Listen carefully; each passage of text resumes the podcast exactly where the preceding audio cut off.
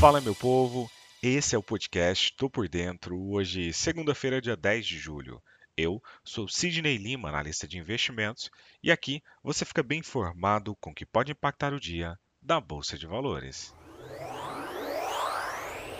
Na última sexta-feira, o Ibovespa fechou em alta, embalado pelo avanço da reforma no Congresso Nacional, enquanto dados mostraram que o ritmo de criação de empregos nos Estados Unidos, o famoso payroll, desacelerou no mês passado. Índice de referência do mercado de ações brasileiro, o Ibovespa acabou subindo 1,25%, fechando o dia aos 118.897 pontos. O volume financeiro da última sexta-feira somou 24,5 bilhões de reais. Com esse desempenho, o Ibovespa assegurou um resultado positivo na semana com ganho de 0,69%. Após décadas de discussão do tema no Congresso, a Câmara dos Deputados concluiu nesta sexta-feira a votação da proposta de emenda à Constituição, a PEC, da reforma tributária, que foi aprovada com ampla margem e agora segue para análise no Senado.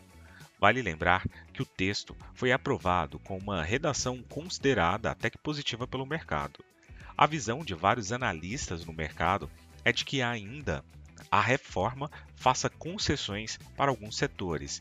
O texto é positivo para o crescimento econômico de longo prazo e pode servir de impulso para uma série de empresas brasileiras.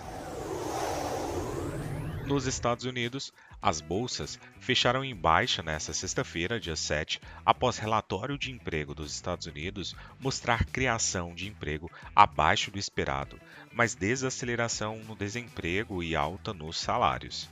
O payroll, como é conhecido, não alterou a chance majoritária de alta nos juros por parte do Banco Central norte-americano na reunião deste mês, mas diminuiu a probabilidade de apertos adicionais logo adiante.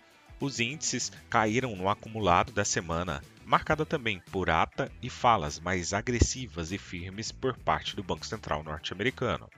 O índice Dow Jones fechou em queda de 0,55%, o S&P 500 acabou cedendo 0,29% e o Nasdaq fechou em queda de 0,13%. Os índices iniciaram a sessão desta sexta-feira sem direção única e passaram a maior parte do dia em viés de alta, antes de entrarem todos em território negativo a poucos minutos do fechamento e renovarem mínimas até os últimos instantes do pregão com a deterioração das empresas de tecnologia. O payroll chegou a impulsionar as bolsas mais cedo, à medida que fez o dólar cair e valorizou as commodities, apoiando ações relacionadas a esse setor.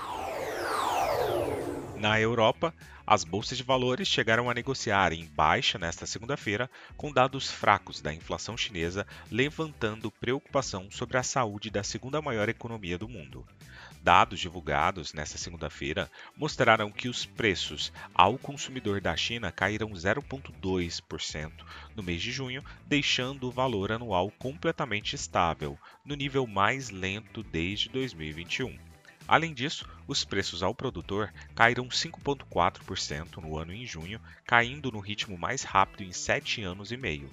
Esses números sugerem que as autoridades chinesas procurarão flexibilizar ainda mais a política monetária e fiscal, mas também sugerem que Pequim enfrenta um sério desafio para evitar uma espiral deflacionária definitiva. Isso teria um forte impacto na Europa corporativa, dada a importância do mercado chinês para os exportadores europeus. Na Ásia, os mercados de ações ficaram confusos com uma leitura surpreendentemente baixa da inflação chinesa, destacando os problemas em sua economia, antes dos dados sobre inflação nos Estados Unidos e lucros corporativos no final de semana. Os números dos preços ao consumidor chinês mostraram uma queda em junho, praticamente inalterada em relação ao ano anterior, enquanto os preços ao produtor caíram mais em território negativo. A falha indica que há muito espaço para flexibilizar ainda mais a política monetária, mas também destaca o desafio que Pequim enfrenta em relançar, em reafirmar a sua economia e evitar uma espiral deflacionária, um sério problema aí de contração da economia por lá. O yuan perdeu ganhos iniciais com a notícia, embora as blue chips chinesas ainda subissem 0,5% na esperança de um afrouxamento nas regulamentações para o setor de tecnologia. As ações do grupo Alibaba em Hong Kong também se juntaram ao rally. Os ganhos na China ajudaram o índice mais amplo da MSCI de ações da Ásia Pacífico fora do Japão a subir 0,3%. O Nikkei 225 do Japão caiu 0,1% após a alta do iene, enquanto a Coreia do Sul subiu 0,2%. Partindo para o petróleo, os preços caíram no comércio asiático, com os investidores avançando cautelosamente diante de novos dados econômicos dos principais consumidores dos Estados Unidos e da China nesta semana. Embora os cortes esperados na oferta de petróleo da Arábia Saudita e da Rússia tenham limitado as perdas, espera-se que os preços do petróleo possam se recuperar depois que a OPEP+ anunciou planos para reduzir ainda mais a oferta, de acordo com ela própria. Os preços de fábrica da China caíram no ritmo mais rápido em mais de sete anos em junho, de acordo com dados do governo nesta segunda-feira, à medida que o ímpeto da recuperação econômica na segunda maior economia do mundo acabou desacelerando. Os índices de referência do petróleo ganharam mais de 4% na semana passada, atingindo suas marcas mais altas desde maio, subindo pela segunda semana consecutiva depois que os maiores exportadores de petróleo do mundo, Arábia Saudita e Rússia, prometeram aprofundar os cortes na oferta em agosto. A agenda econômica de hoje é vazia, com divulgação às 8 horas e 25 minutos do Boletim Focus.